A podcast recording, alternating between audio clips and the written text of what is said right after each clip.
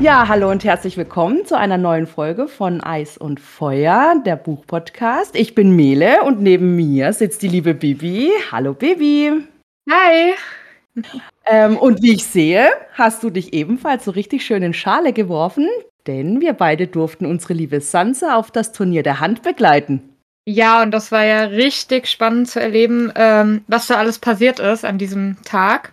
Und ich würde sagen, wir starten auch direkt damit. Wobei, ich wollte dich vorher mal fragen, warst du mal auf so, ähm, auf so Ritterspielen oder auf so Mittelalterfesten? Leider noch nie. Ich habe es mir immer mal vorgenommen, aber ich habe es noch nie gepackt. Hier in der Gegend gibt es sowas eigentlich kaum. Deswegen, ja, leider nicht. Aber steht auf meiner Liste. Und du? Ja, ich war tatsächlich schon auf einigen, weil ich finde sowas immer mega spannend. Ritterspiele habe ich tatsächlich noch nie gesehen. Ich habe echt nochmal nachgedacht drüber. Ähm, aber also auf Mittelaltermärkten war ich schon öfters unterwegs. Die gibt es hier dann doch häufiger mal. Oh, cool. Ja. Da musst du mich einfach mal zur gegebenen Zeit besuchen kommen. Unbedingt, sehr gerne. Auf jeden Fall, dann gehen wir zusammen auf so einen Markt. Finde ich coole Idee. Ja. Gut, aber jetzt zu dem ähm, vom Mittelaltermarkt hier gehen wir jetzt mal zur ähm, in die Welt von ähm, von Westeros und begleiten die gute Sansa, die Jane und die Septa auf das Turnier, ne? Genau. Und da merkt man richtig, das ist Sansas Welt, oder? Ja, ja, definitiv. Ähm, also sie blüht da ja richtig auf. Im Gegensatz äh, zu ihrer Freundin Jane, so ein bisschen. Die ist ein bisschen zurückhaltender später. Aber das ist wirklich Sansas Welt. Ich meine, sie kann jetzt endlich die Ritter beobachten, von denen sie schon die ganze Zeit schwärmt. Ähm, ja, sie hat sich ja richtig drauf gefreut auf dieses Turnier. Ja, total. Und auch die ganzen hohen Damen und die Herren. Also, das bringt, äh, George R. R. Martin bringt es so gut rüber, weil ich war da total mit äh, ähm, so fiebrig, ne? So, oh mein Gott, ja, so viel, so viel Prunk, so viele tolle Ladies, die Gentlemen. Also, mega. Richtig cool. Ja, ähm, sie darf ja auch tatsächlich direkt bei den hohen Herren und Damen sitzen. Mhm. Und freut sich da ja auch richtig drüber. Das hat ja ihr Vater organisiert. Wobei, das fand ich ein bisschen spannend. Im ganzen Kapitel wird nicht einmal so wirklich die Anwesenheit ihres Vaters erwähnt. Also anscheinend ist der ja wirklich komplett weg ja, habe ich auch gedacht. Ich habe immer, ich habe immer so ähm, noch im Kopf gedacht, so ja, und ihr Vater so ein kleines Auge auf sie werfen irgendwie. Ich meine, Septa hin oder her, dass die da ist. Ähm, nicht nur das, sondern es geht ja auch darum, es ist das Turnier der Hand. Also wir wissen, dass Ned da nicht begeistert von ist und nichts damit zu tun haben will. Aber ich hätte dann trotzdem erwartet, dass er sich doch mal zeigt, einfach weil es so Pflicht ist. Ja, und vor allen Dingen ihm zu Ehren gegeben wird. Absolut, ja. Ja, echt komisch. Nee, aber sie sind tatsächlich nur zu dritt da unterwegs. Also Septa Modern und Jane Poole und Sansa. Ja, und die zwei, die schwärmen total. Ich stelle mir die so richtig vor, zwei so Fangirls, die ja. so auf der Tribüne sitzen und dann, ey, denen, denen fehlt nur noch so Fähnchen in der Hand und keine Ahnung, Plakate oder sowas, wo dann die Lieblingsritter draufstehen. Ich muss so lachen. Ja, genau. Aber die kommen ja aus den Schwärmen auch gar nicht mehr raus, ne? Nee, gar nicht. Also, ähm, kann man ein bisschen verstehen. ja.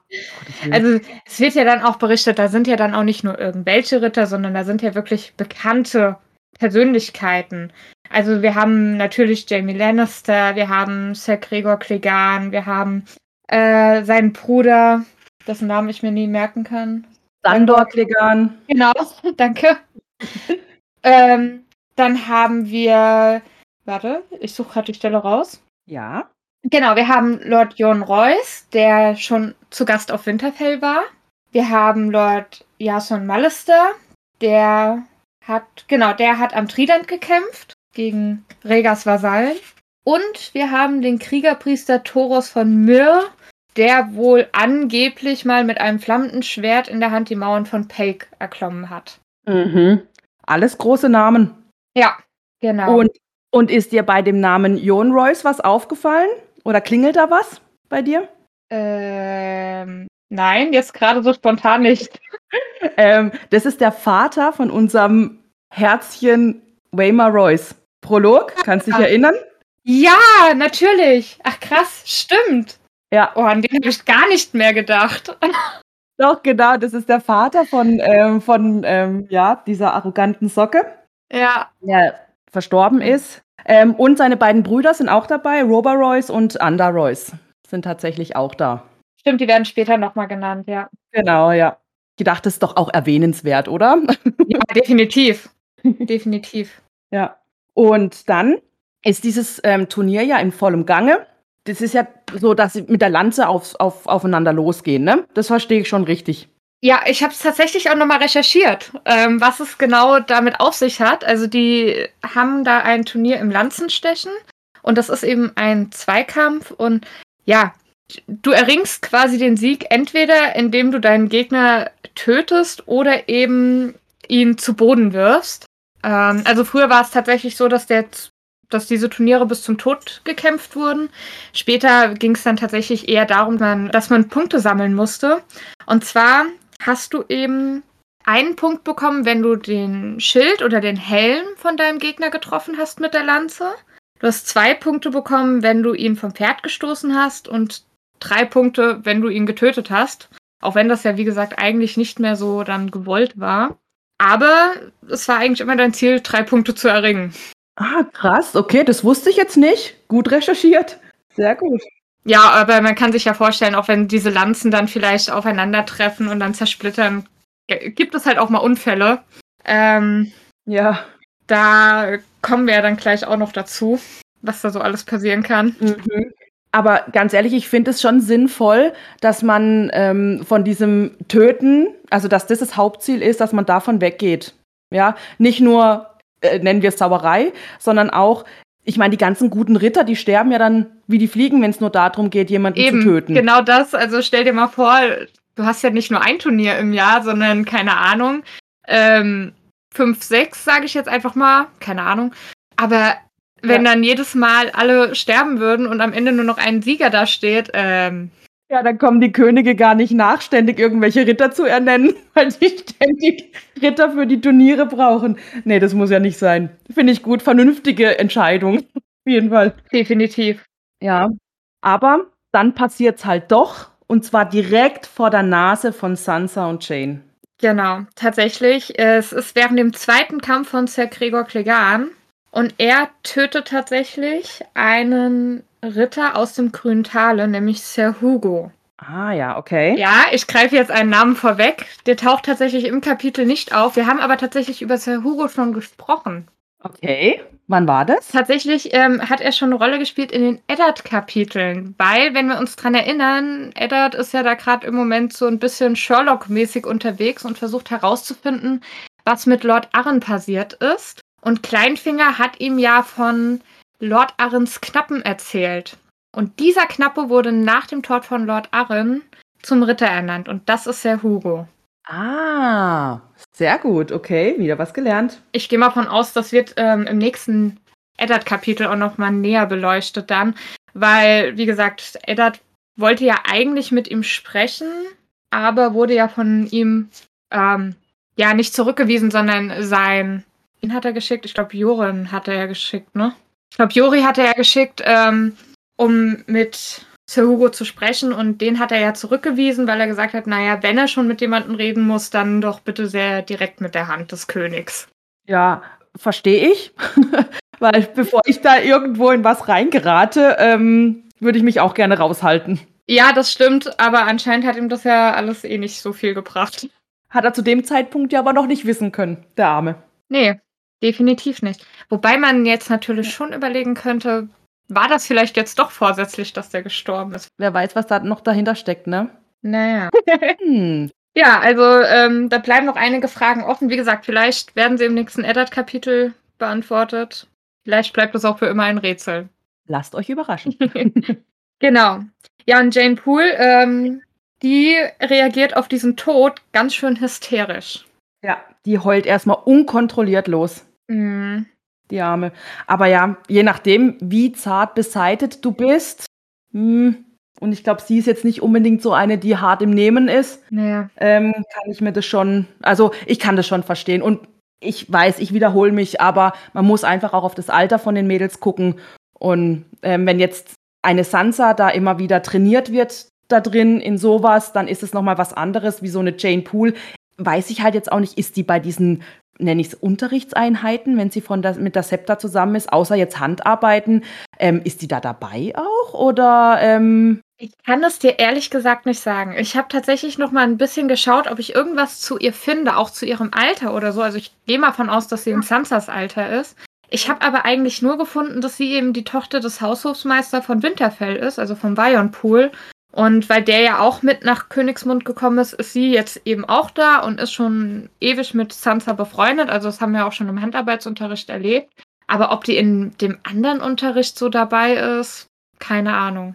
Weißt du auch nicht, gell? Wenn das irgendjemand weiß, schreibt es gerne mal in die Kommentare. Ja. Wenn da jemand mehr weiß darüber, sehr gerne. Erleuchtet uns. Ja, wir sind immer dankbar über Feedback und ähm, auch über solche Informationen, wo wir vielleicht noch nicht alles herausgefunden haben. Genau, danke schön schon mal. Genau. ja. Ja, ähm, genau, deswegen Scepter Mordant bringt ja dann äh, die Jane weg, dass die sich mal ein bisschen beruhigen kann. Sansa bleibt dann erstmal allein zurück, weil die ist auch relativ unberührt davon, sage ich mal. Wobei sie ja selbst dann überlegt, ob sie vielleicht nicht auch einfach schon alle Tränen für Lady und für Bran verbraucht hat. Ja, da kommt das Sentimentale wieder. Wobei ich denke halt auch, dass sie da schon eine Mauer aufbaut, dass man von außen halt wirklich definitiv nichts merkt. Ja. Ja, dass sie da irgendwie, dass es sie vielleicht doch auch trifft oder sowas. Ähm, ja, dass man sie halt darin, daraufhin auch irgendwie ein bisschen konditioniert hat, also trainiert hat, ne, nach außen hin die Lady zu sein, ja, und keine Regung und nix. Und aber innerlich, klar, wenn sie, und da fragt sie sich halt dann diese Sachen, so Gott, sind meine ganzen Tränen vielleicht sogar schon verweint?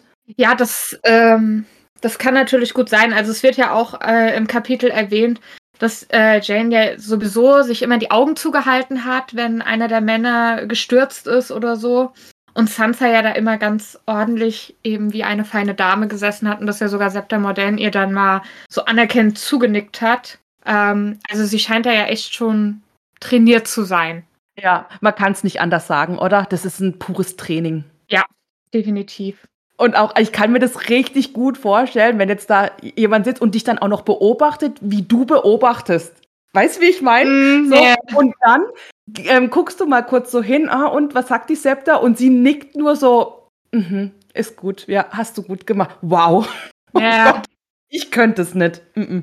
Also ich habe ja so ähnliche Situationen tatsächlich schon gehabt, ähm, weil in meiner Tanzlehrerausbildung musste ich ja Lehrproben ablegen. Und da ist ja genau das. Ich beobachte meine Tanzschüler, wie die und also wie die tanzen und werde dabei beobachtet, wie ich die beobachte. Das ist ein ganz weirdes Gefühl. Oh Gott. Ja, okay. Ähm, Stimmt, kenne ich tatsächlich auch. Ich war, ich bin ja auch, ähm, ich habe eine Ausbildung zur Erzieherin gemacht und da, wenn wir unsere benoteten Auf, ähm, äh, Aufgaben hatten, ähm, wurde ich auch beobachtet. Allerdings habe ich dann auch was getan. Ich habe nicht, beob hab nicht beobachtet und wurde dabei beobachtet. Das, ich glaube, das ist einfach nochmal eine andere Situation, nochmal ein bisschen stranger, weil ähm, wenn du etwas tust und du wirst beobachtet, also jetzt nicht nur rumsitzt und selber nur beobachtest, sondern halt irgendwie agierst, ja, da ist nochmal was anderes, weil du nochmal ein bisschen abgelenkt bist. Aber wenn du halt wirklich, ähm, ja, dich fokussierst auf etwas und dabei fokussiert wirst, ja, ich stelle mir das total schwierig vor. Ja, definitiv. Ja. Allerdings muss man auch sagen, sie hat diesen Ritter ja gar nicht gekannt. Ja. Vielleicht ist halt auch einfach ein bisschen emotionslos oder beziehungsweise es wird ja auch tatsächlich im Kapitel ein bisschen so beschrieben. Sie hat ihn sie kennt ihn nicht mal mit Namen und ja, gut, er ist gestorben. Was soll sie machen? Genau. Wenn es dich halt emotional nicht kickt. Ja, sie sagt ja auch, also sie würde ganz anders reagieren, wenn es jetzt jemand wäre, den sie kennt, wie zum Beispiel Jori, der ja auch im Turnier reitet, oder Zerotrick oder eben ihr Vater. Also. Ja. Ja, das stimmt schon. Wenn, ich meine, es ist einfach in dieser Welt, sage ich mal, üblich, dass es diese Turniere gibt und wir haben ja eben drüber gesprochen, dass da auch mal Unfälle passieren können. Ähm, ja, vielleicht bist du da dann einfach auch anders abgehärtet, sage ich mal. Dass du dann halt sagst, wenn du diese Person nicht kennst, die jetzt da stirbt, dass sich das tatsächlich emotional nicht so catcht, wie wenn du halt die Person mal kennengelernt hast, richtig. Ja, klar. Sind ja auch nochmal ganz andere Zeiten wie jetzt auch. Also von daher. Klar. Ja. Ja, und das Turnier geht dann auch weiter. Ja, ich fand das auch teilweise ähm, echt spannend. Also die scheinen ja auch sehr exquisite Rüstungen teilweise zu tragen.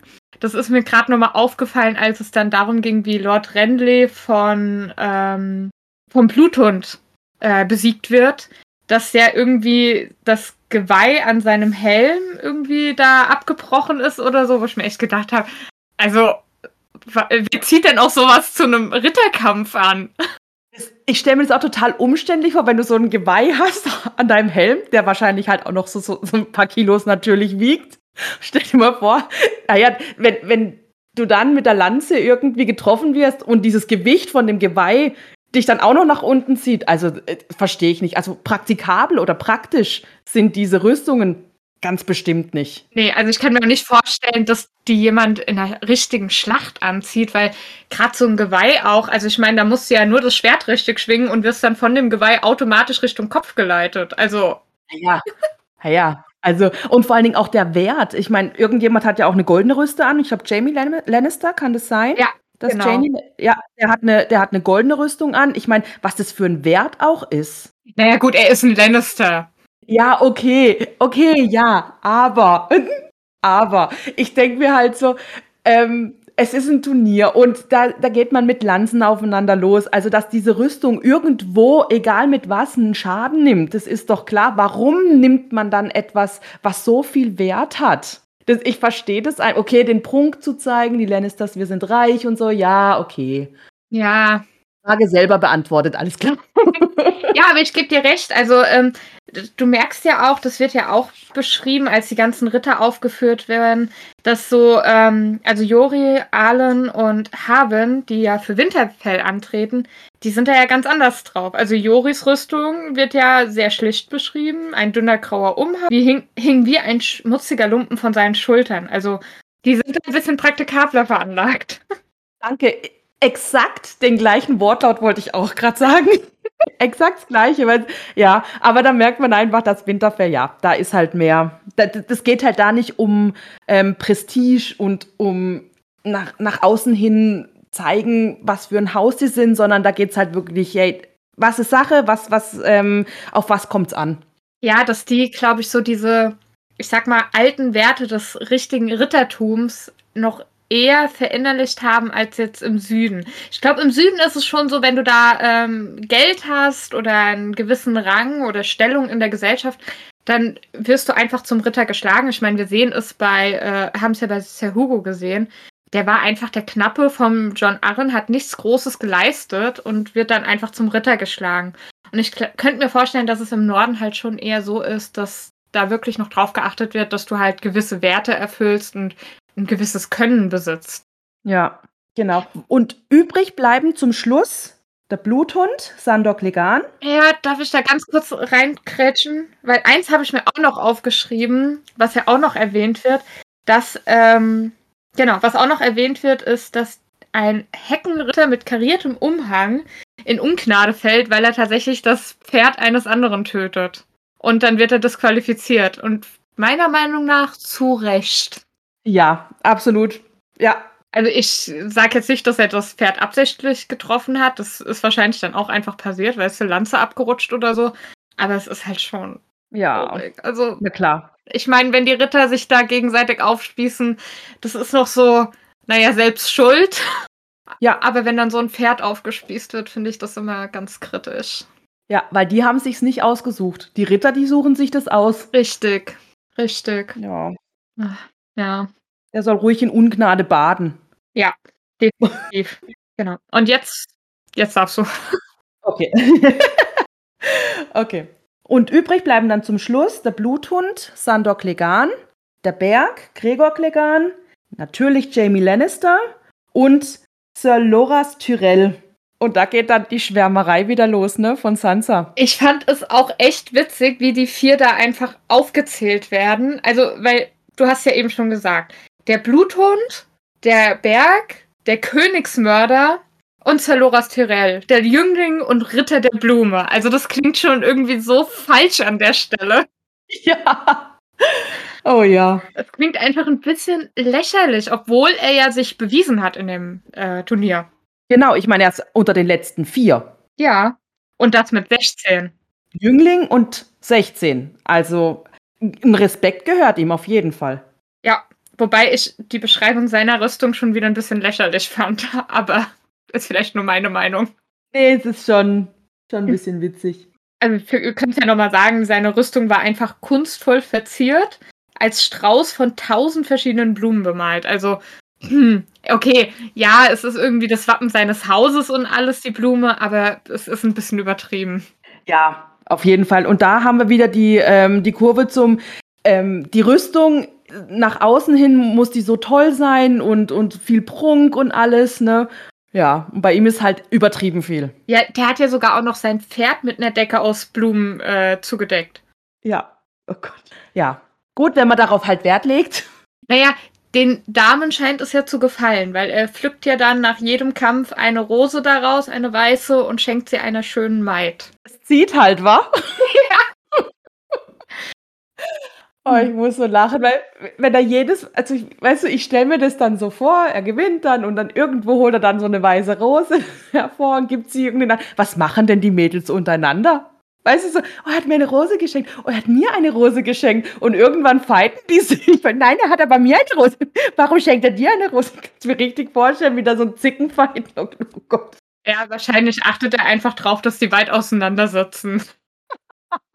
genau. Und dann zu, zum, zur größten Freude von Sansa kriegt ja sie eine rote Rose. Genau. Alle anderen haben weiße Rosen gekriegt. Ja. Sie aber kriegt eine rote Rose.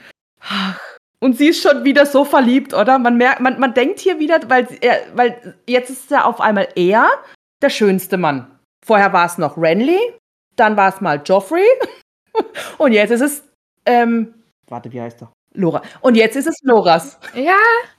Wobei er wird da auch echt hübsch beschrieben. Ähm, aber ja, wie gesagt, da sind wir halt wieder bei diesem Mädchen in der Pubertät und erstes Mal verliebt sein und da ist einfach neue Umgebung und tolle Ritter und ach. Ja, einer schöner als der andere. Ja.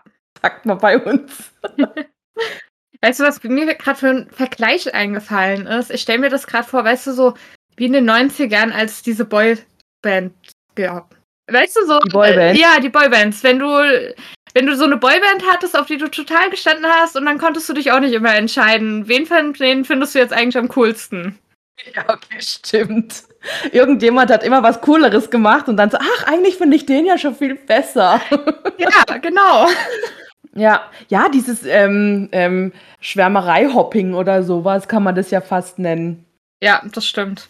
Ja, und dann wird es richtig unangenehm. Also die Szene fand ich ja creepy, die darauf gefolgt ist. Weißt du, da habe ich stehen bei mir in den Notizen ekelhaft. Ja. Wirklich, Auftritt Peter Baelish, das ist, der, dieser Mensch ist so eklig für mich, ganz, ganz furchtbar. Mm. Also ich hatte es ja, als wir Anfang des Jahres uns auf Instagram vorgestellt haben, hatte ich ähm, erwähnt, dass ich neben Joffrey noch eine absolut eine andere Hassperson habe, wo ich mir denke, oh, die brauche ich nicht. Und ich habe damals den Namen nicht gesagt, weil er halt noch nicht dran kam, aber äh, es geht um Peter Welisch. Also den kann ich echt nicht abhaben. Und es ist einfach, wie gesagt, diese ganze Szene jetzt ist so creepy, wie er dann auch so ihr Haar berührt und von ihrer Mutter schwärmt und oh, nee. Ja, und ihr so übers Gesicht streichelt. Er, er streichelt sie ja so über die Wange auch. Und dann sagt er ja dabei auch irgendwie so, ja, ähm, ich fand ja, also so ähm, übersetzt quasi, ähm, ich fand ja deine Mutter früher so ganz toll und so. Bäh, eklig. Ja, vor allem das alles quasi, bevor er sich so wirklich ihr vorgestellt hat. Ja. Also, das ist einfach nur, der taucht da aus dem Nichts auf und. Ah, nee, sorry. Und was mich da richtig überrascht hat, ist, dass die Septa Mordan auch da relativ gechillt reagiert hat. Ja, das stimmt.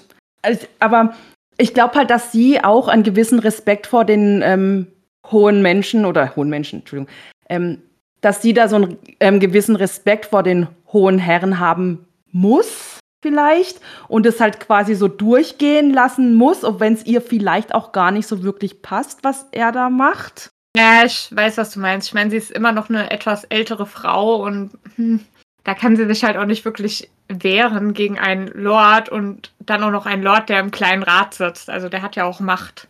Eben, klar. Was ich hier auch so, ähm, so, wie soll ich sagen, von ihm so doof finde, ist ja, er geht ja auch nicht direkt hin und sagt eben, ich bin Peter Baelish, ich kenne deine Mutter schon von klein auf und so weiter, weißt du, wie man es halt einfach macht bei einem zwölfjährigen Mädchen ohne, sondern dieses, er kommt ja mit diesem Schleimigen.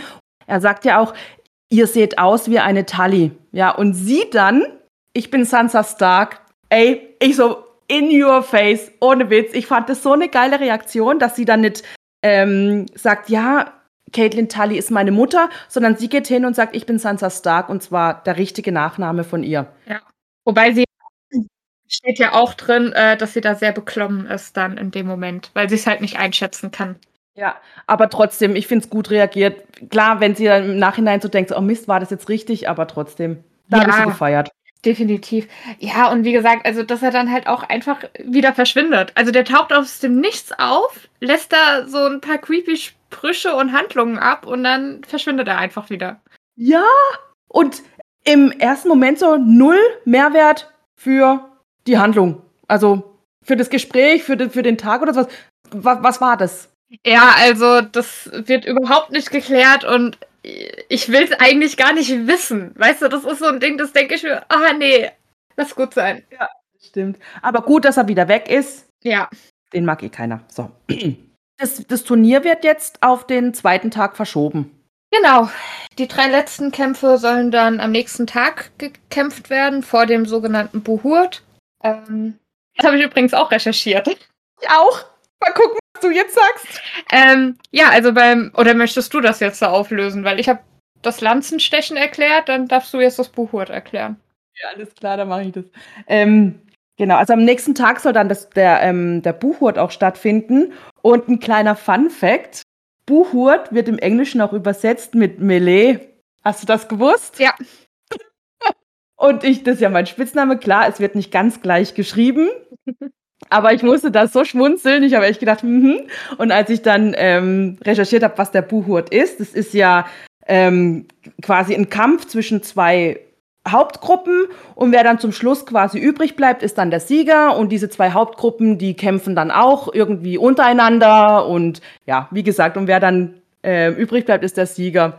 Und da habe ich mir auch gedacht, ohne Witz, das geht manchmal in meinem Kopf genauso. Und ich bin immer als Mords gespannt, welcher Gedanke gewinnt. Ja, genau. Also es ist ja im Prinzip wie so eine Darstellung von der Schlacht, kann man ja sagen. Ja. Ähm, die Kämpfe werden verschoben auf den nächsten Tag, aber der Tag ist trotzdem noch nicht zu Ende. Nee, denn wir haben ja auch Hunger. Genau, wir haben noch Hunger. Es gibt noch ein großes Fest. Sansa und die Septa dürfen sogar bei der Königsfamilie speisen. Mhm. Prinz Joffrey sitzt zu ihrer Rechten. Schön, oder? Ja, vor allem für Sansa. Also da merkt man auch wieder direkt Angst hat. Ja, schon krass, wie er, wie er das halt einfach auch alles ja, runterspielt, von sich abprallen lässt. Erst macht er wie ein Baby, weil er gebissen wird. Okay, mag ja sein, hat bestimmt wehgetan. Aber jetzt so, dass er dann gar nicht mehr irgendwie, also das komplett überspielt. Meinst du, der hat da irgendwie mit Mami geredet oder dass er da irgendwie auch geimpft wurde, so von wegen, verhalte ich ihr bitte normal gegenüber oder so? Meinst du, da war was? Weiß ich nicht und ich weiß auch ehrlich gesagt gar nicht mal so, ob er das jetzt äh, nett meint. Ich meine, sind wir mal ehrlich, Sansa war diejenige, die wirklich Leid davon getragen hat an diesem Tag, weil ihr Schattenwolf wurde am Ende getötet. Für nichts. Ähm, und dass er das jetzt so überspielt, also ja, man kann jetzt einerseits sagen, okay, er will sie da jetzt nicht dran erinnern oder er will ihr jetzt zeigen, dass er ihr nicht mehr böse ist. Aber für mich ist es halt auch so ein bisschen so dieses, er bereut halt auch gar nicht, dass er sie auch ein Stück weit verletzt hat. Also ich finde, es ist ähm, eine schwierige Situation. Ja, auf jeden Fall. Auf jeden Fall.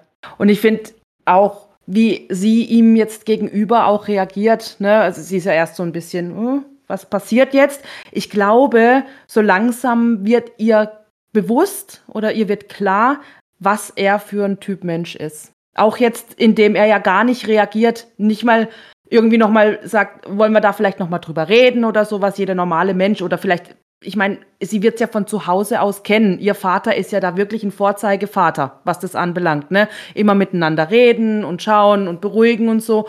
Und vielleicht, ja, merkt sie, dass er, er macht es halt gar nicht und dass ihr jetzt so langsam einfach bewusst wird, was da eventuell auf sie zukommen könnte oder was auf sie zukommen wird. Ja, ähm, ich habe gerade noch mal in die Stelle reingeschaut. Also ja, das stimmt alles, was du sagst, wobei ich habe jetzt auch gerade gesehen, sie macht ihn ja auch gar nicht wirklich mehr verantwortlich für das, was passiert ist. Also sie dachte ja erst, sie würde ihn jetzt hassen dafür. Aber für sie, sie sagt jetzt auch zu sich selbst irgendwie, naja, es war ja nicht wirklich Joffreys Werk gewesen, es war ja eher die Königin, die das befohlen hat. Ähm, und wäre Arya nicht gewesen, wäre auch gar nichts davon passiert. Also gibt sie eigentlich mehr der Königin und Arya die Schuld für all das. Was ich auch, ja, klar. Was ich aber auch ganz schön heftig finde. Also sie hat irgendwo ein bisschen recht, aber es ist trotzdem auch. Hm. Was will sie machen? Sie muss, ihr wird jetzt eben, ihr wird jetzt klar, was er ist oder was er für ein Typ Mensch ist oder ihr wird so langsam klar. Und sie muss ja auch den Rest ihres Lebens mit ihm verbringen. Sie muss ja gucken, dass das irgendwie passt, auch für sie. Also sucht sie die Schuld bei anderen. Sie kann ihn ja schlechter, also in Anführungsstrichen schlecht dafür verantwortlich machen. Sie lebt noch ein paar Jahre mit ihm. Stell dir doch mal die Hölle vor. Ja, natürlich. Also wenn, ja. klar, natürlich muss man jetzt, versucht sie jetzt so das alles so ein bisschen von sich zu schieben und eben diesem, ich sag mal, dieses Traumbild aufrechtzuerhalten von dem schönen Prinzen, der einfach gütig ist und lieb ist und mit ihr ausreiten geht oder eben jetzt ihr hier Gesellschaft leistet am Abend. Ja, und ganz den Gentleman auch spielt, ne? Ja. Küsst ihr die Hand, erklärt ihr, was da gerade passiert, ne, was da, keine Ahnung, irgendjemand gerade spielt. Ich meine, da gibt es ja diesen, ich weiß nicht mehr, wie heißt der, Moonboy? Mhm. Mondbub. Mondbub, okay. Okay, ja, ich habe es ähm, Hörbuch gehört. Ich glaube, da, da wird alles Englisch gesprochen, ähm, ausgesprochen. Ähm, okay, Mondbub und der macht sich ja über die Gäste so immer schön ein bisschen lustig und er erklärt ihr ja, warum, ne? Und so, also er spielt da total den, den, ähm, den besten Begleiter und alles. Ja, schüttet ihr auch immer wieder ein bisschen Wein ins, ins ähm, Gefäß, wobei ähm, sie ja gar nichts trinkt, ne? Nee, tatsächlich.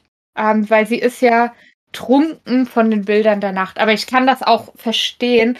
Also, das wird ja auch wieder so ein bisschen erzählt, wie da die Musik eben in der Luft hängt und die Jongleure mit brennenden Keulen jonglieren. Also, gerade so ähm, Feuerschlucker und so finde ich ja auch immer ganz faszinierend auf solchen Mittelaltermärkten und so. Ja. Ich liebe das total. Das glaube ich. Hat auch mal ähm, so ein, also ja, früher halt im Zirkus, ne? Wenn du als Kind in den Zirkus gehst, dann hast du ja, also gab es auch schon diese Feuerschlucker und das fand ich auch immer sehr, sehr, sehr cool auf jeden Fall. Ja. Hattest du das generell auch schon mal so, dass du ähm, irgendwie in einer Situation warst, wo du so berauscht warst, ohne einen Schluck Alkohol oder sowas. Gab es das schon mal so bei dir? Wo du dich einfach nur gut gefühlt hast? Also ich trinke generell eigentlich kaum Alkohol. Also Fun Fact, äh, ich war noch nie wirklich betrunken. Vielleicht mal ein bisschen angeheitert, aber jetzt noch nie richtig betrunken, dass ich am nächsten Tag einen heftigen Kater gehabt hätte oder so. Von daher kann ich sagen, ja, aber ich hatte auch schon Abende oder ja, Momente, wo ich trotzdem so in dem Moment einfach gefangen war und berauscht war, wie man ja immer so schön sagt. Ähm, also ja, ich kann dieses Gefühl schon nachvollziehen. Mhm. Du? Ja, ja, ich, ich hatte das auch schon, ähm, gerade bei Musik oder so. Wenn ich, ich bin ja viel, viel draußen im Wald auch unterwegs, spazieren gehen oder laufen. Und wenn ich dann, ähm, je nachdem, was ich gerade für Musik höre oder sowas, kann es schon mal sein, dass ich sage, hä? wie bin ich jetzt hierher gekommen, so in Anführungsstrichen, ne? So, ich kann mich jetzt an die letzten, keine Ahnung, sieben Minuten gar nicht erinnern. Das gab das, also Musik macht das schon auch mit mir. Ja. Aber ganz anders die Septa, ne? Die, gib ihm. Ja, total. oh Mann, ey, ohne Witz habe ich auch gedacht, mh, Septa, alles klar. Ja. Äh, Aufsichtspflicht? Fragezeichen. Ja, die ist da. Oh, geil. Völlig frei. Vor allem, also die, die, verhält sich ja dann auch im Laufe des Abends immer unschicklicher, sage ich mal. Also die muss ja dann auch irgendwann so sehr lachen, dass sie sich mit Wein übergießt und wo ich mir echt gedacht habe, also du predigst Sansa und vor allem auch Arya immer wieder ein, dass sie sich schicklich benehmen sollen und wie man als Lady auftritt und so. Und jetzt lässt sie sich da so gehen, während die eigentlich eine Aufsichtspflicht hat. Ja. Ich muss so lachen, als ich das gelesen habe. Ey, es war so witzig. Das stimmt. Ja. Und dann wird ein ganzer Absatz lang das Essen beschrieben. Boah, habe ich Hunger bekommen. Ähm, ja, als es dann aber zu den Schnecken ging, war bei mir fertig. Ja, okay, die, die konnte ich auch verzichten. Und Forelle ist jetzt auch nicht so meins, aber einfach so dieses, einfach so dieses, ich weiß nicht, hattest du das mal so, so ein richtiges Mehrgangmenü, wo aber auch so wirklich auf Qualität geachtet wurde und die Teller auch dementsprechend aussahen einfach. Ja, klar, natürlich. Mhm. Das ist schon sehr geil beschrieben gewesen, das stimmt schon, klar. Auch hier ist der Prinz wieder sehr galant zu ihr. Er zeigt ihr, wie man die Schnecken isst, wie man die Forelle isst. Er bedient sie mit dem Fleisch. Mhm. Aber er füttert sie auch mit den Schnecken. Mhm. Oh Gott. Ja. Generell füttern. Also, was heißt füttern? In Anführungsstrichen halt, ja. Aber trotzdem, ich, ja, finde ich furchtbar. Genau, und am Ende ist Sansa so satt gegessen, dass sie nicht mal wirklich das Dessert genießen kann. Also sie schafft zwei kleine Zitronenkuchen. Mehr nicht. Und ist doch ihr Lieblingskuchen, Zitronenkuchen. Ja. Aber sie überlegt kurz, noch mal ein drittes zu nehmen, ne? Sie überlegt. Ja, und wird dann ein bisschen rüde unterbrochen, weil äh, es gibt noch jemand anderen, der ein bisschen zu viel getrunken hat, nämlich der König. Ja, und der schreit richtig rum. Hm. Und er schreit so laut rum, dass jeder mitkriegt, dass er sich gerade mit seiner geliebten Frau Cersei gestritten hat. Die will nämlich nicht, dass er beim Turnier mitkämpft. Also er hat ihr offensichtlich bei Tisch gesagt, er, er wird morgen mitkämpfen beim Buhurt, aber sie will das nicht und er rastet halt völlig aus. Und dann schreit er halt total rum und jeder kriegt's mit, das ist schon peinlich. Ja. Wobei, also ich kann sie ein Stück weit verstehen. Ich meine, er als König sollte sich vielleicht jetzt nicht unbedingt so einer Gefahr aussetzen auf so einem Turnier. Also so einer unnötigen Gefahr, sage ich mal. Auf der anderen Seite denke ich mir auch immer, traut sich da jetzt echt jemand, den wirklich dann anzugreifen? Ja, stimmt alles, definitiv. Aber ich glaube eher, was bei ihr ähm, der Hauptgrund ist es einfach, ich meine, wir haben ja die Beschreibung von Ko König Robert jetzt schon gehört. Ne? Er, er war früher ganz stattlich und schön anzusehen und so. Und jetzt ist er ja eher so ein bisschen, hat sich gehen lassen, dicken Bauch und so. Und ich glaube halt eher, dass sie weiß, wie er sich dann dort verhalten wird, wie ähm, die anderen um ihn rumtänzeln werden, weil es traut sich, wie du gesagt hast, keiner ihn zu töten. Das ist ja klar. Ähm, und dass er halt dann auch wieder viel trinken wird und so. Und ich glaube halt eher, dass das so äh, relativ im Vordergrund stehen wird, dass er ihr peinlich sein wird. Das glaube ich. Ja, das kann sein. Das kann tatsächlich gut sein. Weil er ist ja nicht mehr so der fitteste Ritter. Genau. Hast du gut beschrieben. genau. Und ähm, die versuchen den ja auch alle ein bisschen zu beruhigen. Jamie Lannister kriegt dann aber, äh, wird dann erstmal von ihm weggestoßen und fällt auch zu Boden. Ja, Jamie ist der Einzige, der versucht, ihn zu beruhigen. Die anderen starren ihn ja nur an. Ja, später dann Renly. Die kommt, der kommt halt mit einem Glas Wein. Ja. Sagt, hey, beruhig dich und so weiter. Der schafft es dann quasi mehr oder weniger, weil König Robert trinkt dann seinen Wein und geht. Ja, das stimmt. Ja, und dann ist eigentlich so das Ende vom Abend angebrochen. Also Geoffrey sagt ja dann auch, hm, Sansa, es wird spät. Ich glaube, das ist ihm in dem Moment auch peinlich, dass sein Vater sich so aufführt. Auf jeden Fall. Ich glaube auch deswegen sagt er das zu ihr. Also alles, was danach kommt, wird trotzdem auch ähm, so, so, sein, wenn er zu spät, also zu späterer Stunde. Aber ähm, das wird das ist der Hauptgrund erstmal. Das ist ihm jetzt richtig peinlich. Ja, und dann fragt er sie ja, ob sie Begleitung zur, zum, zur Burg haben möchte, ne? Ja, und die Szene fand ich auch so witzig. Das, weil sie sagt ja erstmal nein, weil sie geht ja davon aus, naja, sie hat ja September Dan, die wird sie schon begleiten. Dreht sich zu der um, ja, und die liegt aber mit dem Kopf auf der Tischplatte und schnarcht vor sich hin. Ja, oh Mann. Da habe ich auch gedacht, ach du Scheiße, das arme Kind, ey. Ja, und dann denkt sie sich, naja gut, dann nutze ich halt die Gunst der Stunde und bitte um Begleitung und wird dann ziemlich enttäuscht, weil Joffrey begleitet sie nicht persönlich, sondern ruft eben Sandor Clegane. Mhm. Und das fände ich ja auch so creepy. Mit dem allein dann da durch die Nacht laufen zu müssen. Ja, das ist ein, also das ist furchtbar. Ich finde das ganz schlimm für Sansa. Und da kann ich, ich verstehe das so, dass sie sich nochmal zur Septa umdreht und die leise Hoffnung hegt, dass sie jetzt in dem Moment aufwacht, damit sie mit ihr ähm, nach Hause gehen kann. Ja. Ne? Das ist ja furchtbar für das Kind, mit dem, mit dem Hund, mit dem Leibwächter von, von Joffrey nach Hause zu gehen. Voll schlimm. Ja. Weil der ja auch einen ziemlich grausamen Ruf besitzt und so. Also das tut mir echt leid. Ja, ja, absolut. Also da hat die richtig Angst und ich verstehe es. Und der macht sich ja dann auch direkt über sie lustig. So nach dem Motto, ja, du dachtest wohl, dass Joffrey dich persönlich begleitet, ne? Wobei das natürlich auch wieder unschicklich gewesen wäre, genau genommen. Andererseits waren die auch schon alleine ausreiten. Also von daher. Ja, man weiß es nicht, gell? Es ist schon irgendwie komisch. Aber jetzt stell dir doch mal vor, Joffrey wäre eigentlich ein sehr netter Mensch, ja, und die Septa hätte sich da, wie sie es gemacht hat, weggeschossen. Und die beiden hätten dann gedacht, ach komm, wir gehen einfach jetzt eine Runde durch den Park, hahaha. Und ein paar Monate später wäre dann ein Baby da. Ja. Was denkst du, was hätten die mit der Septa gemacht? ja, wäre wahrscheinlich nicht so gut ausgegangen. Glaube ich nämlich auch nicht. Ja, aber nee, ich will nicht sagen, Gott sei Dank ähm, ist es anders, weil äh, egal wie es ist, es ist schrecklich. Ja.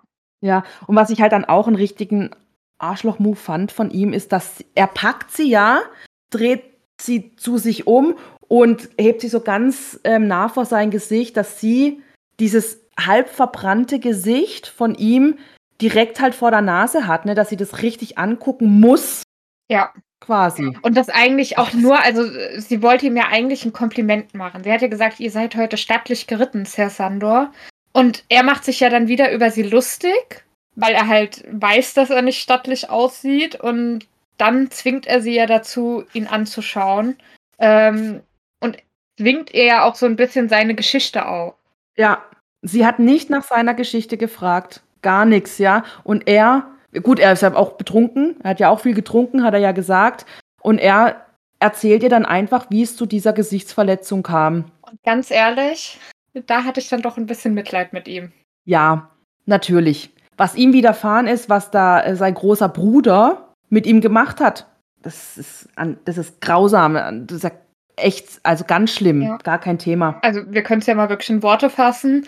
Die beiden ähm, haben von einem äh, Holzspielmacher, der eben bei denen in der Nähe gewohnt hat, Spielzeug geschenkt bekommen. Und der Gregor, genau, der äh, Gregor Klegan, der war aber schon zu alt. Der hat sich eigentlich für sein Spielzeug nicht wirklich interessiert. Und als der Sandor Klegan dann aber das Spielzeug seines Bruders genommen hat, hat der Gregor halt ihn in, ein, äh, in eine Kohlepfanne gedrückt mit dem Gesicht. Ja. So als Bestrafung. Und die ganze Familie hat es dann totgeschwiegen. Ja, und er hat ja auch nicht aufgehört zu drücken. Ne? Der, der Sandor, der hat dann geschrien und alles, aber der hat immer weiter gedrückt, immer weiter gedrückt. Genau, es mussten ja ähm, drei ausgewachsene Männer mussten den Gregor Klegan dann da wegholen. Ja. Und wenn wir jetzt vom Alter mal ähm, sprechen, ist es ja, also Sa Sandor Clegane hat ja gesagt, er war da so sechs oder sieben Mhm. irgendwie. Ja. Und der Gregor, der ist ja vier Jahre älter, meine ich. Ja. Ja. Und ich meine, dann ist der zehn beziehungsweise elf gewesen, als das passiert ist. Und drei ausgewachsene Männer mussten ihn von Sandor Clegane wegziehen. Ähm. Man kann sich mal vorstellen, was der in, in so jungen Jahren, was das schon für ein Tier war. Ja, definitiv. So krass, ja. Aber was, was denkst du, warum hat er ihr das erzählt?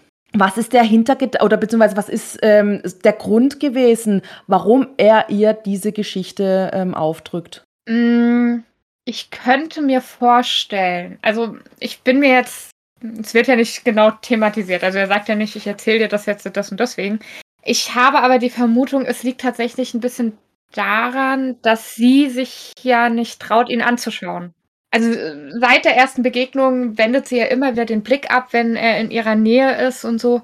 Und ich glaube, er bemerkt aber trotzdem auch, dass sie halt zum Beispiel jemanden wie ähm, den Sir Loras sehr schön findet oder auch Lord Renly oder Joffrey. Also, dass sie die ja dann doch eher anhimmelt. Und ich könnte mir schon vorstellen, dass er da auch ein Stück weit vielleicht verletzt ist, einfach von so einem Verhalten. Ja, okay. Ja, so habe ich das gar nicht gesehen. Ja, das kann natürlich auch sein. Wie hast du es gesehen? Dann sag doch mal deine Meinung. Hm? Ähm, ja, also ich glaube einfach, dass er, mh, hm, warte, ich muss, wie kann ich es am besten sagen? Also ich denke einfach, dass wir wissen ja, dass ähm, Joffrey nicht unbedingt ihr gegenüber der Gentleman des Jahres ist, also dass er nicht gut mit ihr umgeht. Und der Sandor Klegan ist ja jetzt auch nicht unbedingt ein ähm, sehr netter Zeitgenosse. Und um hier nicht irgendwie ähm, den Eindruck zu erwecken, Mitleid zu bekommen wegen seinem Aussehen, denke ich einfach, dass er grausam oder die, seine Geschichte ihr grausam erzählen will, dass sie halt einfach auch eine gewisse Angst vor ihm hat, weil ich glaube einfach, dass er, er lebt ja auch von der Angst der Leute vor ihm. Und damit er diesen Ruf auch ähm, ja gerecht wird, diesem Ruf gerecht wird, muss er halt den Leuten oder nicht nur muss, sondern er tut den Leuten halt einfach dies, diese Angst auch einflößen. Und wo geht es besser als bei zwölfjährigen Mädchen? Ja, stimmt. Das kann schon sein, dass das seine Hintergründe sind. Also, wir haben da jetzt zwei verschiedene Ansätze. Ähm, können ja eigentlich auch mal unsere äh, lieben Zuhörer kommentieren, was die so denken. Das würde mich jetzt wirklich mal interessieren. Ja, schreibt super gerne in die Kommentare, was, was denkt ihr, warum hat Sandor Clegane Sansa seine Geschichte erzählt? Ja, weil das ist ja wirklich etwas, ähm, und damit kommen wir dann auch so ein bisschen zum Ende des Kapitels er sagt, oder er nimmt ihr ja dann das Versprechen ab, dass sie es niemals irgendjemandem erzählen darf. Nicht mal Joffrey. Also anscheinend weiß ja noch nicht mal der Prinz, was ihm zugestoßen ist. Ja. Und ähm, sagt ja dann am Ende tatsächlich, also falls du es irgendjemandem erzählst, egal wem, werde ich dich töten. Also auch nochmal eine fette Drohung da am Ende. Deswegen, also. So kurz vorm Schlafen gehen. Ja. Gute Nacht, schlaf gut, ähm, denk dran, ne? Super. Ja.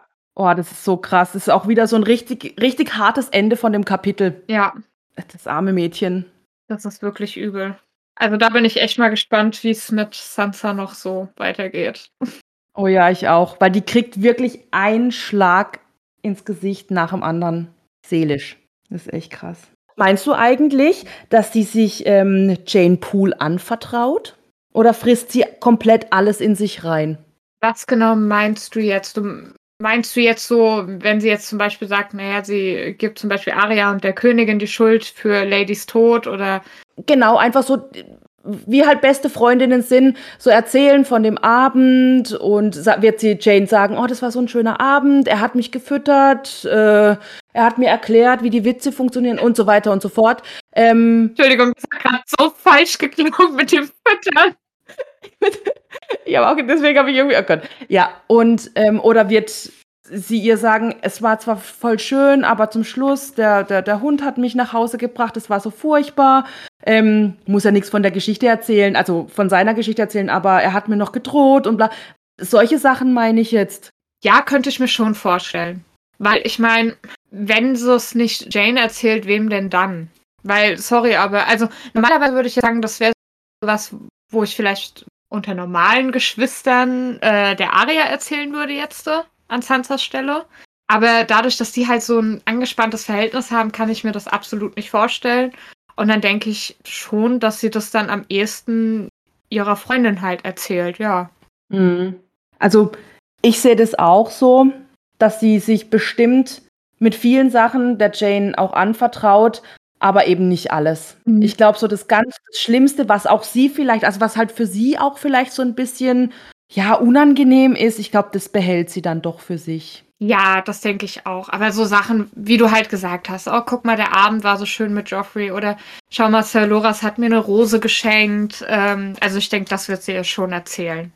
Ja, und war ein guter Ansatz, dass du gesagt hast, eben so solche, diese, das andere, diese, diese schwierigen Sachen, wenn, wenn sie da halt mit, also da würde sie wohl eher mit Aria drüber sprechen können. Wenn sie halt nicht so stolz wäre, wenn die beiden, oder generell auch Aria, wenn die beiden nicht so unfassbar stolz wären ähm, und mal über ihren Schatten springen würden, dann könnten die sich echt viel Halt geben. Oder? Ja, definitiv. Also ich hoffe auch immer noch, dass sie irgendwann so einen Punkt erreichen, wo sie das merken ähm, ich meine, Ned hat ja zumindest Arya schon mal ins Gewissen geredet.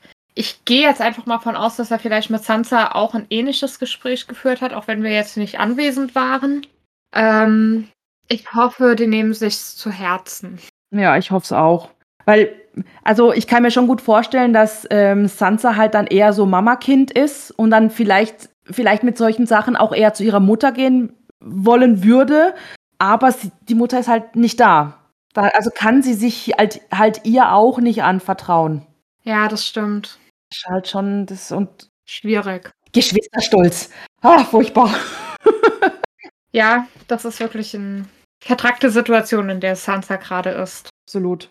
Wobei man jetzt aber auch sagen muss, man, also nochmal um so einen Unterschied zwischen ihr und Aria festzustellen, ähm, ich finde, man merkt Aria aber mehr dieses Heimweh an. Also im Aria-Kapitel hat ja, haben wir ja drüber gesprochen, dass sie ihre Brüder zum Beispiel vermisst. Und das kriegst du so von Sansa eigentlich gar nicht mit. Ja, richtig. Also sie scheint sich ja schon irgendwie auch wohlzufühlen im Königsmund. Aber ich glaube, sie würde sich dann ja an solchen Stellen oder in solchen Situationen schon wünschen, dass ihre Mutter vielleicht da ist, wie du gesagt hast. Ähm, aber ich glaube nicht, dass sie jetzt sich so denkt, oh, wäre ich besser in Winterfell geblieben, zum Beispiel. Ja, das auf keinen Fall, weil sie will ja das haben, sie will ja dieses Prestige haben. Ja. Sie ist ja, sie ist ja für diese Welt quasi geboren, oder? Beziehungsweise gemacht worden. Ja, ja, genau. Die ist ein absolutes High Society Girl. ja. Ja, stimmt, so kann man es eigentlich nennen. ja, dann sind wir am Ende des Kapitels. Ähm, Kein schönes Ende, ja, aber ein Ende. Ja, ich schaue gerade noch mal über meine Notizen und mir ist noch eine Sache aufgefallen, die hatte ich vorhin äh, vergessen anzusprechen, aber das können wir auch jetzt gerade machen. Wobei, ähm, du hast gerade erwähnt, du hörst ja die Kapitel, richtig? Ja. Und da sind die Namen ja eh auf Englisch. Ja. Okay, dann kannst du mir die Frage wahrscheinlich gar nicht beantworten, weil ich glaube tatsächlich, dass in meiner Ausgabe hier ein Übersetzungsfehler passiert ist. Okay. Du, ich habe aber das Buch auch hier liegen. So ist es nicht. Wir können das gerne mal ja, dann äh, gleich das doch vielleicht mal ab. Und zwar, ich suche mal Gerne. die Stelle schnell raus. Es ging, es war an der Stelle, genau, wo die ganzen Ritter, also ganz am Anfang aufgezählt wurden. Ja. In diesem Absatz, wo dann ähm, Sansa die weniger Bekannten aufzählt. Und ganz zum Schluss wird da äh, der Bastardsohn von Walder Frei erwähnt. Mhm. Und bei mir steht hier nämlich Martin Rivers. Ja, das steht bei mir auch im Buch. Okay, weil ich habe das nämlich gelesen und habe gedacht, hä? Aber, also, weil wir kennen ja zum Beispiel, dass bei Jon Snow ist ja dann im Deutschen aber John Schnee. Und ähm, deswegen habe ich jetzt nochmal recherchiert und mal geschaut, wie heißen denn eigentlich die äh, Bastarde aus den Flusslanden? Und die heißen tatsächlich eigentlich mit Nachnamen Strom. Also oh. wie Flussstrom. Und ich glaube tatsächlich, dass da einfach äh, vergessen wurde zu übersetzen. Ja. Ja, das kann sein, das stimmt. Also im Hörbuch ist auf jeden Fall Martin Rivers, das weiß ich. Und hier im Buch ist bei mir auch Rivers, steht auch drin, ja. Ja. Ja, wie gesagt, also bei mir steht auch Rivers, aber das, da bin ich so drüber gestolpert, weil ich gedacht habe, okay, irgendwie passt der Name nicht so ganz. Mhm. Ja, stimmt. Na gut. Aber dann ist das jetzt einfach vielleicht so. Ja. Müssen wir jetzt mal aufpassen, ob man vielleicht noch mal irgendwann andere Bastarde aus den Flusslanden äh, kennenlernt, um die dann vielleicht tatsächlich Strom mit Nachnamen heißen oder ob die dann äh, auch mit Rivers einfach, ob das einfach beibehalten wurde im Deutschen. Also ich, glaub's, ich, ich glaube, es wurde beibehalten. Ich bin mir jetzt nicht hundertprozentig sicher, aber ich glaube, es wurde. Ich, ich kann mich an nicht, also nicht erinnern, dass irgendwas mit Strom übersetzt, aber es muss nichts heißen. Muss nichts heißen. Ich wollte gerade sagen, also wenn du äh, all die hunderttausend Namen dir behalten kannst, dann Hut ab. Also ich habe ja jetzt schon die Namen der ganzen Ritter vergessen, die hier aufgezählt wurden. Ja, das stimmt. Naja, wir werden es erleben oder auch nicht, je nachdem. ja. Kommen wir zur Todesliste, hä? Hm. Und da erhöhen wir tatsächlich um eine Person. Genau, und sag doch nochmal seinen tollen Namen. Äh, Sir Hugo vom grünen Tale. Ja. Genau, der kommt dazu. Das heißt, es sind jetzt nicht länger fünf auf der Todesliste, sondern sechs. Ja. Wir vermelden sechs Tote. Genau. Wir haben ja noch äh, gerade neulich erst nochmal drüber gesprochen, was eigentlich irgendwann mit dieser Todesliste passiert, weil es wurde sich dann auch gewünscht, dass wir die ähm, immer wieder komplett aufzählen, wer jetzt alles schon gestorben ist. Wir haben uns tatsächlich dagegen entschieden. Ähm, aus Gründen, dass wir halt von einem anderen befreundeten Podcast äh, das Phänomen kennen, dass solche Listen irgendwann echt anstrengend werden können. ja. Aber ähm, Grüße gehen übrigens raus an Ramon. Grüße. Nein, aber wir werden natürlich irgendwann nochmal zusammenfassen, weil wir haben ja auch schon am Anfang gesagt, wir werden irgendwann mal eventuell in der Sonderfolge oder aber auch am Ende dann von Buch 1 einfach einmal alle Namen verlesen, die bis zu diesem Zeitpunkt gestorben sind und natürlich auf sie trinken. Genau. Mit einem Getränk unserer Wahl. Genau. Und ähm, ja, da musst du ja auch echt aufpassen. Also. Ja. Also, wenn du da das falsche Getränk wählst, ähm, hast du am nächsten Tag aber auch einen ordentlichen Kater. Oder du liegst nachher da wie die Septa. Ja, oder, oder das. Wobei ich glaube, die hat auch am nächsten Tag üble Kopfschmerzen. Ähm, zu Recht. zu Recht. Wer, wer seine Aufsichtspflicht so sehr verletzt wie sie, habe ich kein Mitleid. Nein? Nee. Mm -mm. Mm Damit muss man dann leben. Ja. Okay. Gut. Aber dann war es das für heute tatsächlich. Genau, dann war es das. Ähm, wir trinken aber auf jeden Fall jetzt noch mal eine Runde, weil unsere Gewänder wollen wir natürlich auch noch mal ein bisschen, noch heute Abend noch ein bisschen ausführen. Ne? Deswegen genau. hole ich jetzt gleich noch mal eine Runde. Und dann werden wir uns bei euch verabschieden. Wir danken auf jeden Fall fürs Zuhören. Ja, nächste Woche geht es äh, übrigens weiter mit dem Eddard-Kapitel, dem nächsten. Da könnt ihr euch schon drauf freuen. Wie gesagt, vielleicht gibt es da ja noch ein bisschen mehr Informationen zu unserem schönen Sir Hugo vom Grünen Tale. Und ansonsten sehen wir uns jetzt, glaube ich, eine ganze Weile gar nicht mehr, ne? Doch, Aria kommt nochmal. Und zwar gar nicht so weit entfernt. Die kommt nochmal. Ach nee, tatsächlich, in drei Wochen. Genau, da kommt Aria, da sehen wir uns jetzt nochmal. Und dann kommt eine kleine Pause. Genau, dann kommt tatsächlich äh, eine etwas längere Strecke, wo es dann irgendwann wieder mit Sansa weitergeht. Genau.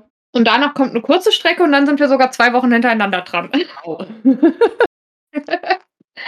Aber ähm, ja, dann macht's gut bis dahin. Habt eine schöne Zeit. Dann. Und wie gesagt, wir freuen uns über Feedback. Schreibt ganz viele Kommentare. Genau. Lasst uns wissen, was ihr denkt. Auf jeden Fall. Macht's gut. Ciao.